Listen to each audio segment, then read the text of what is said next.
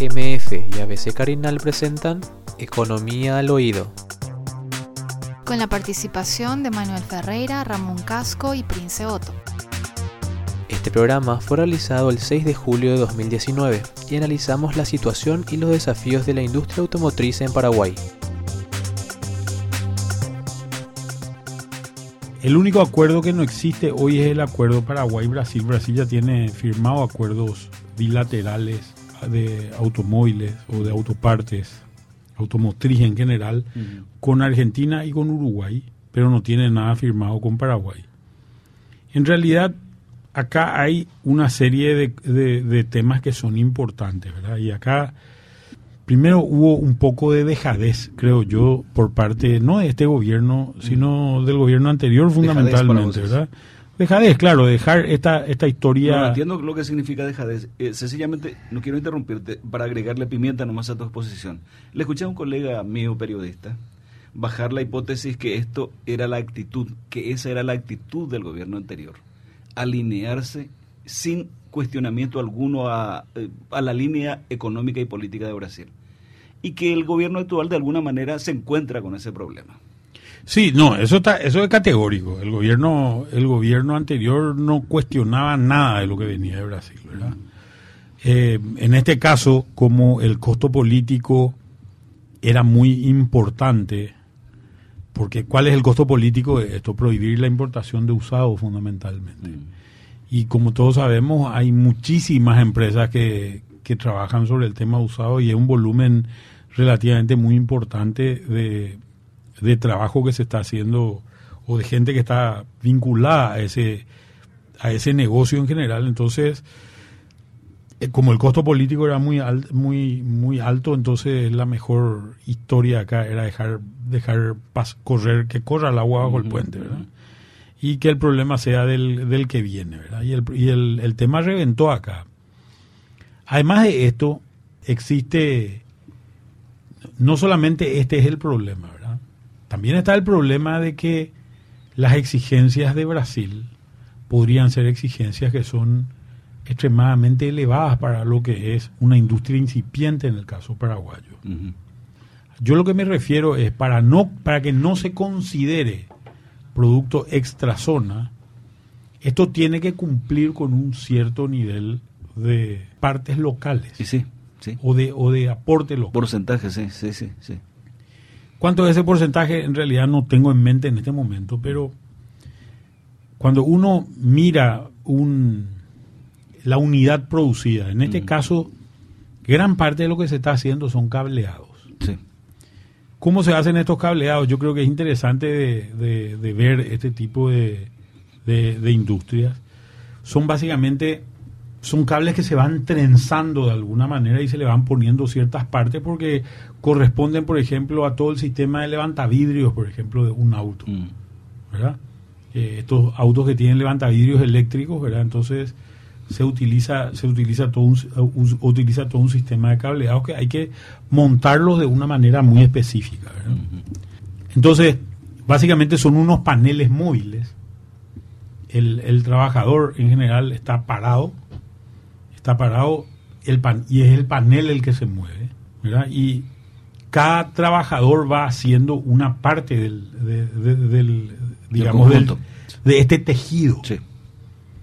Eh, esto te da también una pauta de por qué gran parte de, la, de, los empleados son mujeres, ¿verdad? Porque tienen mucho más habilidad manual para hacer este tipo de trabajo. Las mujeres en general trabajan, tienen que trabajar paradas sobre una superficie de goma que, les permita que les permita porque se pasan muchas horas al día paradas eh, sobre esa superficie y entonces van tejiendo digamos por llamarlo de alguna manera van tejiendo estos estos hilos y van formando o estos cables y van formando una un, un, manojo digamos un conjunto de, de cables que son los que al final del día se se van a instalar en el auto cuando, cuando, cuando lleguen a la planta, digamos. Entiendo, y que cumple una función específica. Cuando uno hace la evaluación de este producto final, que este manojo de cables, por llamarlo de alguna manera,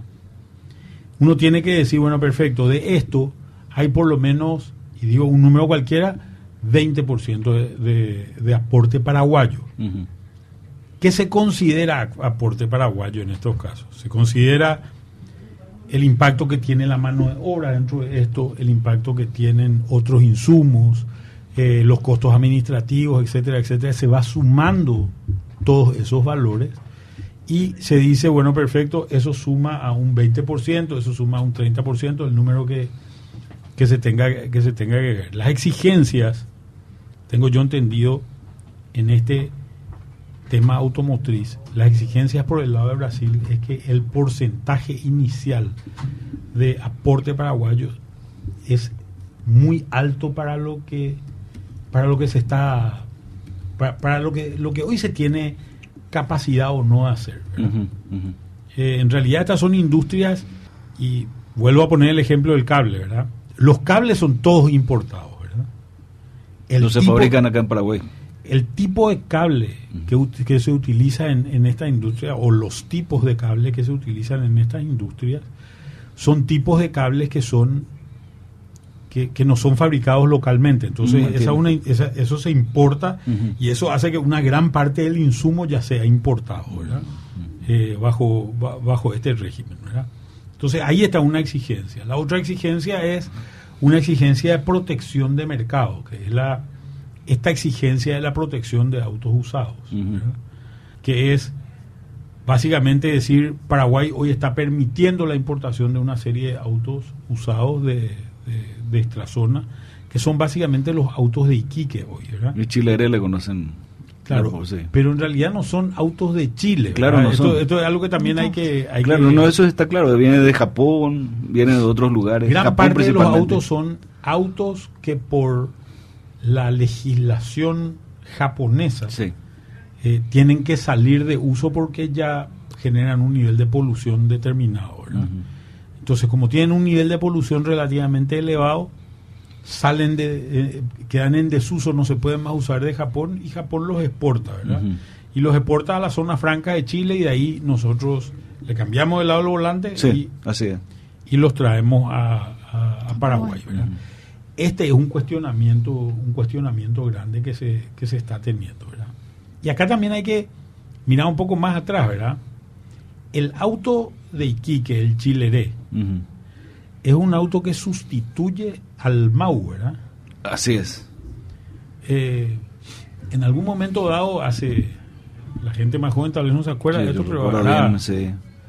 Yo harán que soy más 30 viejo recuerdo bien. hará- harán 30 años Sí. más o menos. Paraguay estaba lleno de Sí, autos, es cierto. Autos Mau, así autos se les Mau. llamaba. ¿Qué son autos Mau? Ilegales. Eran autos que, en el mejor de los casos, entraban sin pagar impuestos Sí. y se vendían en Paraguay. En el peor de los casos eran autos robados, Robados, en el Brasil. sí, sí. ¿verdad? Normalmente en el Brasil, alguno que otro en Argentina, pero en general eran autos robados en el Brasil, robados a, a punta de revólver o Mm. dentro de lo que eran golpes de seguro, ¿verdad? También. Golpes de seguro. Eh, lo- el propio dueño eh, decía que se le robó su Sí, auto y para ese cobrar auto su lo seguro, vendía, su póliza, sí. lo vendía y, y cobraba la póliza. El, el propio brasilero hacía esto. ¿verdad? Esto, en algún momento dado, eran los autos, obviamente los autos más baratos que había. Y estos autos de Iquique entraron a sustituir esta, esta producción. Está digamos. marcando un efecto benéfico de esa sustitución. Claro, entraron a, entraron a sustituir autos que eran legales, importados legalmente, y que permitían a la gente tener acceso a un, a un vehículo a, a costos relativamente bajos. ¿verdad? Esto fue lo que ocurrió inicialmente. Hay cosas que también ocurrieron durante este proceso de tiempo, ¿verdad?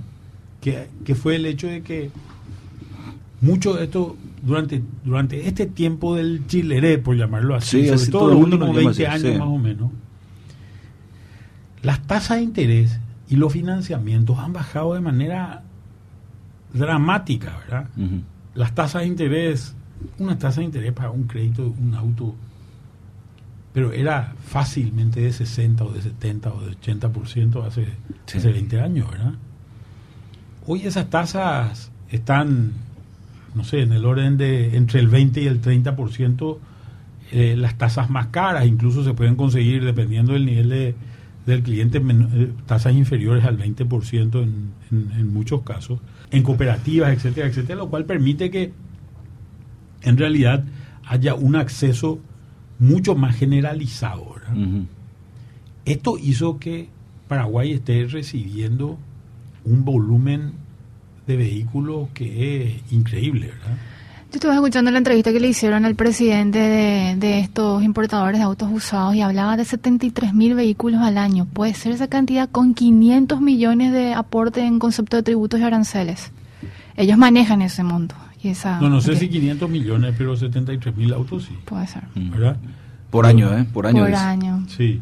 Lo de 73 mil autos, sí. Hoy tenemos un parque automotor que anda por los 2 millones 300, 2 millones 400 mil. Y bueno, lo estamos sintiendo carne propia todos los días, mano. Eh, vehículo, total. Y esto genera, primero, el drama del tráfico. Sí, por eso digo.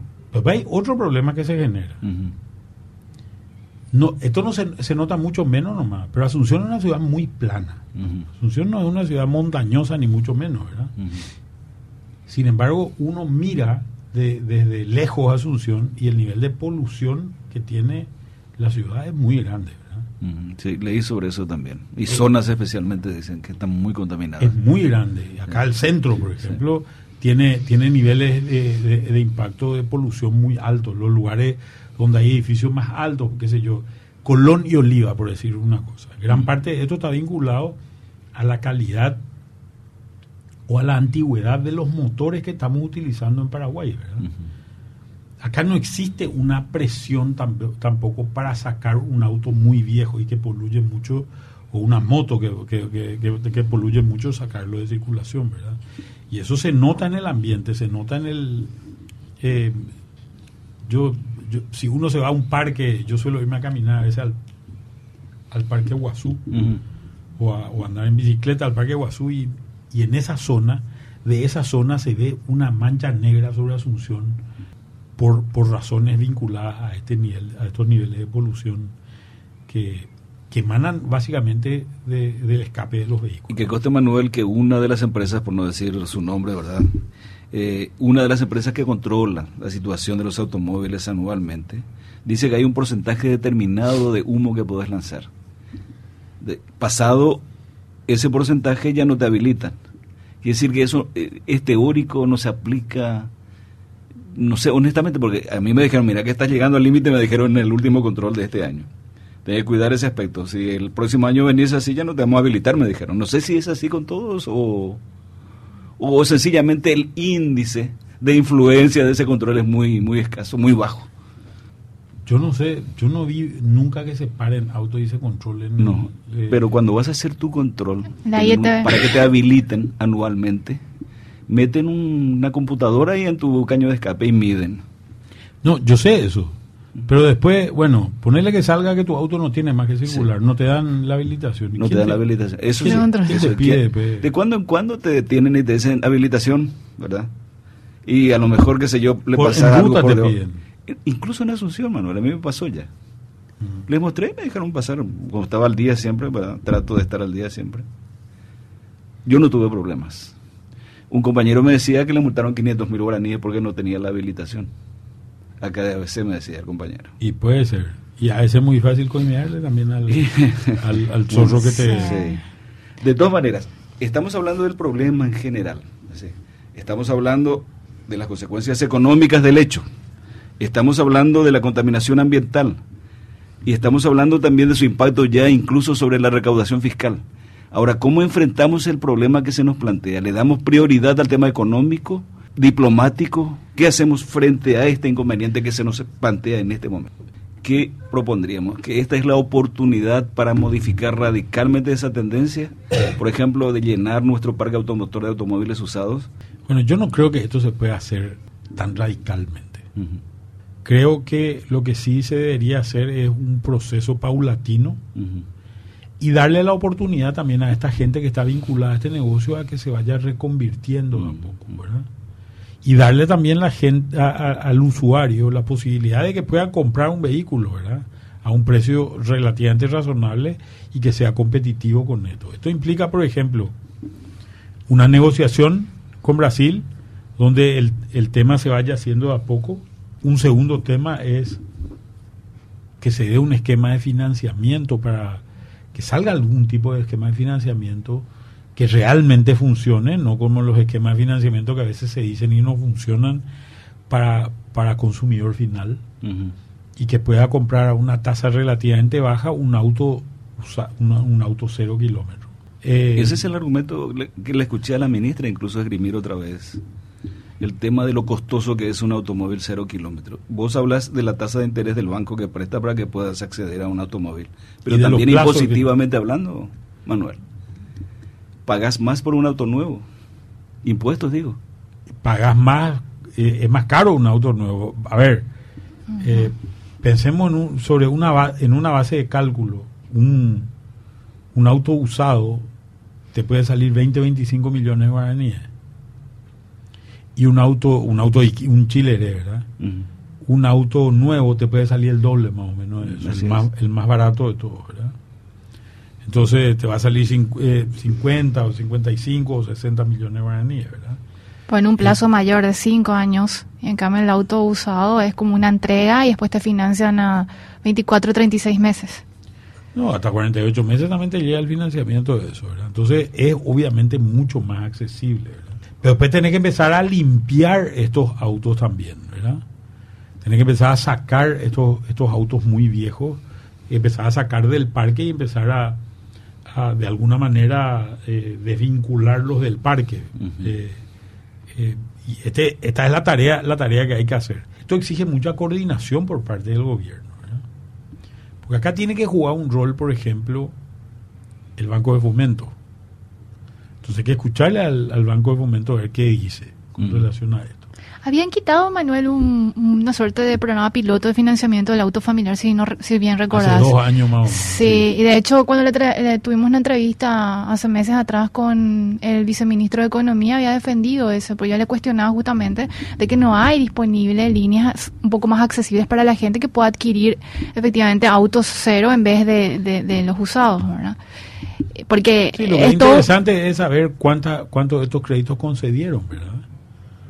porque puede existir toda la línea, pero si nadie pide hay algún problema, ¿verdad?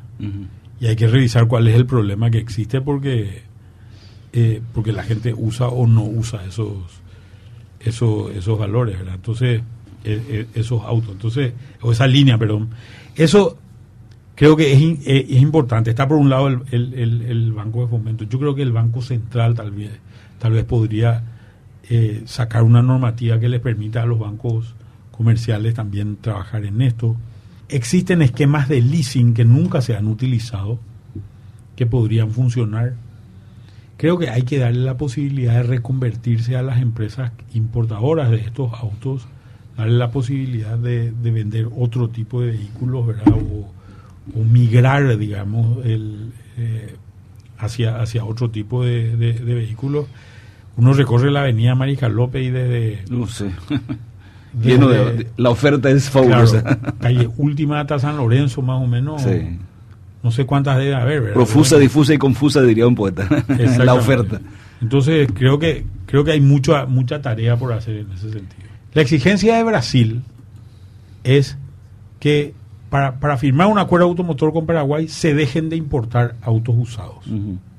O sea, que se acaben los chileres.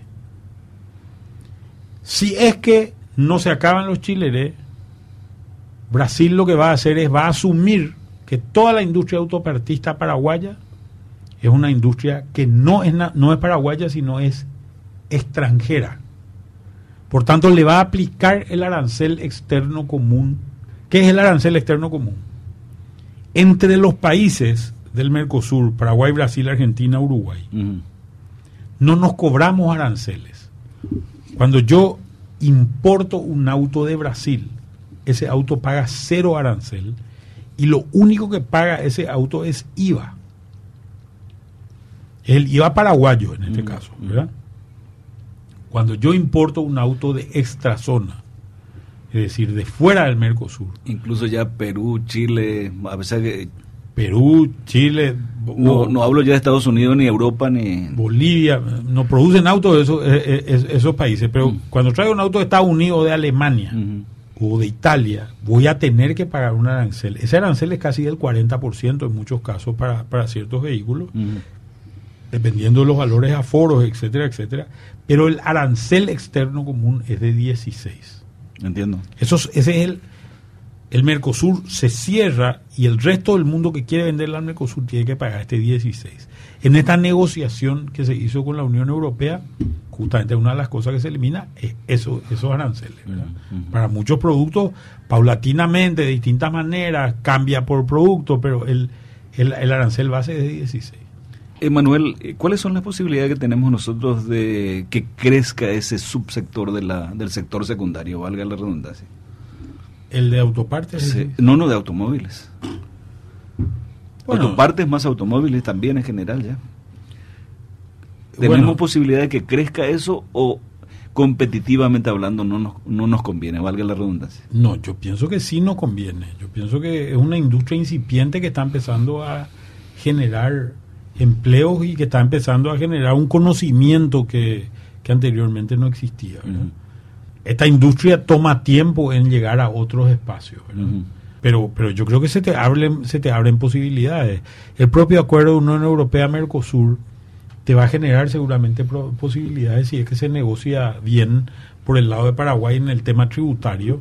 Creo que vamos a tener oportunidades interesantes para atraer fábricas europeas que quieran instalarse en Paraguay, por ejemplo. Con posibilidad de competir con Brasil, que tiene ya una experiencia larguísima. Están todas las marcas casi en Brasil. Y bueno, pero eh, es, que O así, Argentina. es que así empezás, ¿verdad?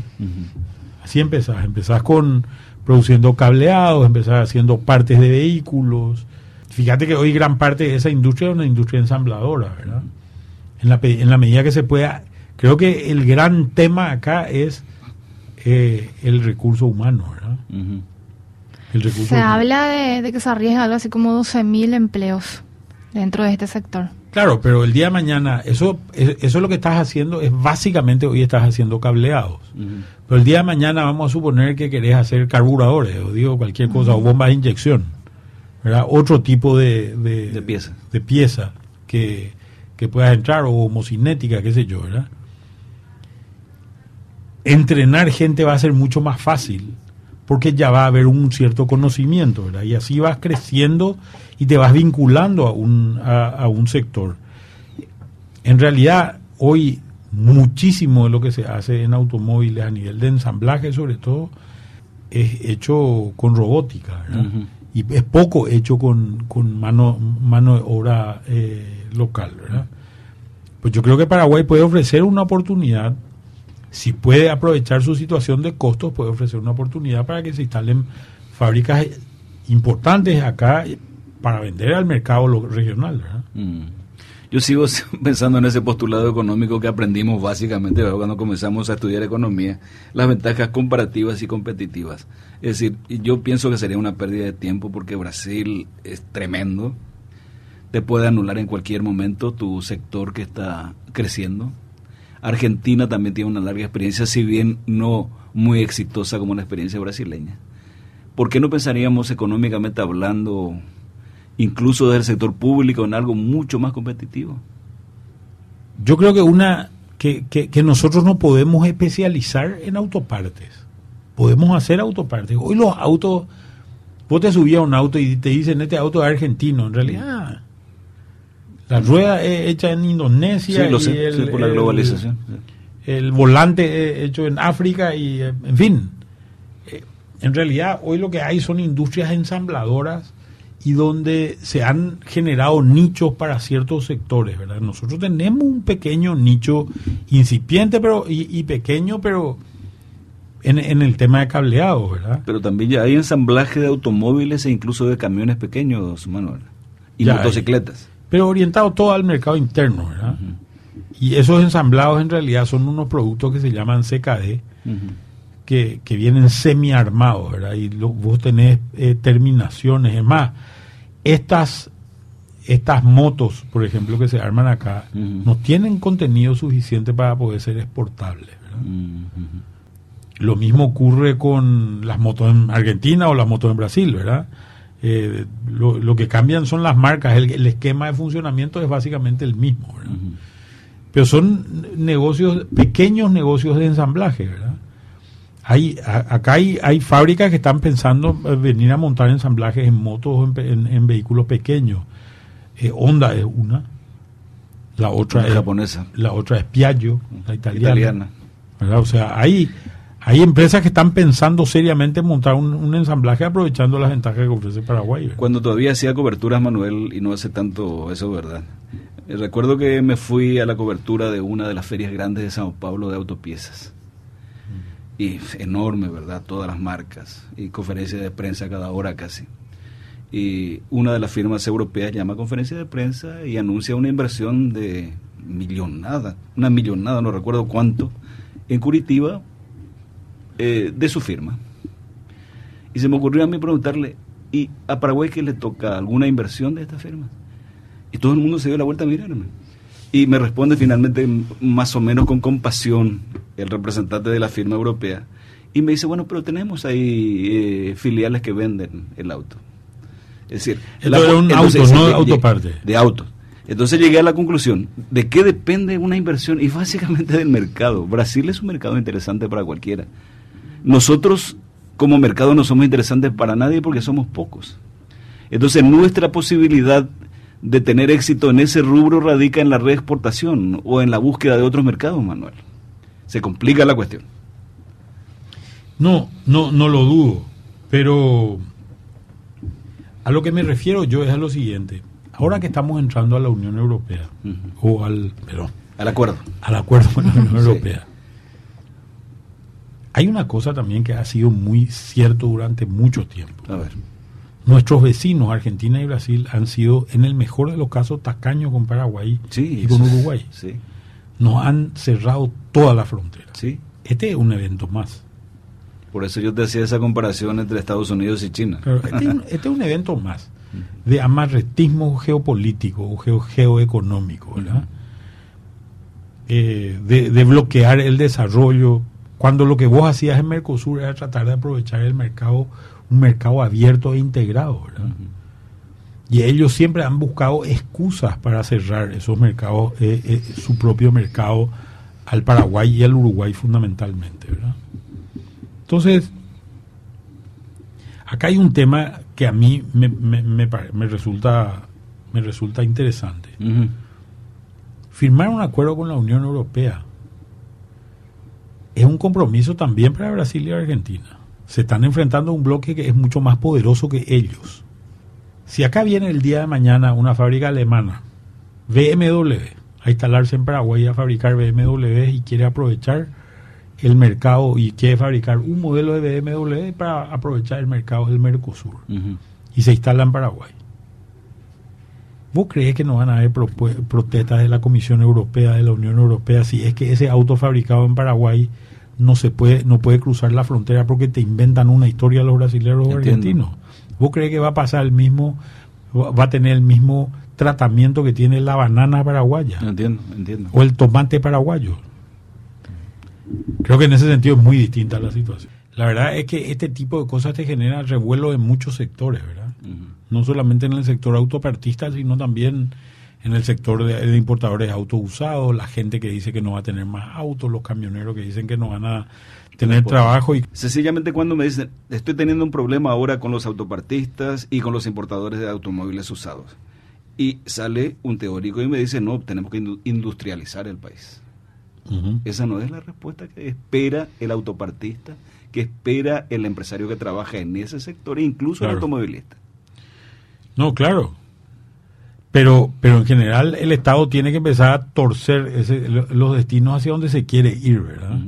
Pero también acá hay una cuestión que es importante a nivel conceptual. La historia de la industrialización viene de que eh, el sector industrial era el mayor generador de empleos. Esto hoy ya no es cierto, ¿verdad? Hoy en general lo que vemos son industrias cada vez más robotizadas, por ejemplo, donde el nivel de productividad de un trabajador es altísimo por el, por el, por el sencillo hecho de que puede manejar toda esta, esta robótica, esta informática, etcétera, etcétera, ¿verdad? Hoy el gran generador de trabajo ha sido el sector de servicios, en el mundo está haciendo el sector de servicios. No solamente en Paraguay, entonces. No solamente en Paraguay. Entonces cada vez se están proveyendo más servicios para, para ciertas poblaciones, ¿verdad? Y al, al hablar de servicios me refiero telefonía, este, o comunicación en general, logística, eh, servicios profesionales de toda índole, ¿verdad? Eh, abogados, contadores, ingenieros, etcétera, etcétera, ¿verdad? Estamos hablando eh, también de servicios financieros en, en, muchísimos casos, ¿verdad? Pero todas estas industrias están generando también transformaciones cada vez más importantes, ¿verdad? Días después, Brasil suspendió las medidas aplicadas al sector automotriz y accesorios. Contemplaba la disposición de grabar con arancel externo del 16% a los artículos elaborados en maquiladoras paraguayas.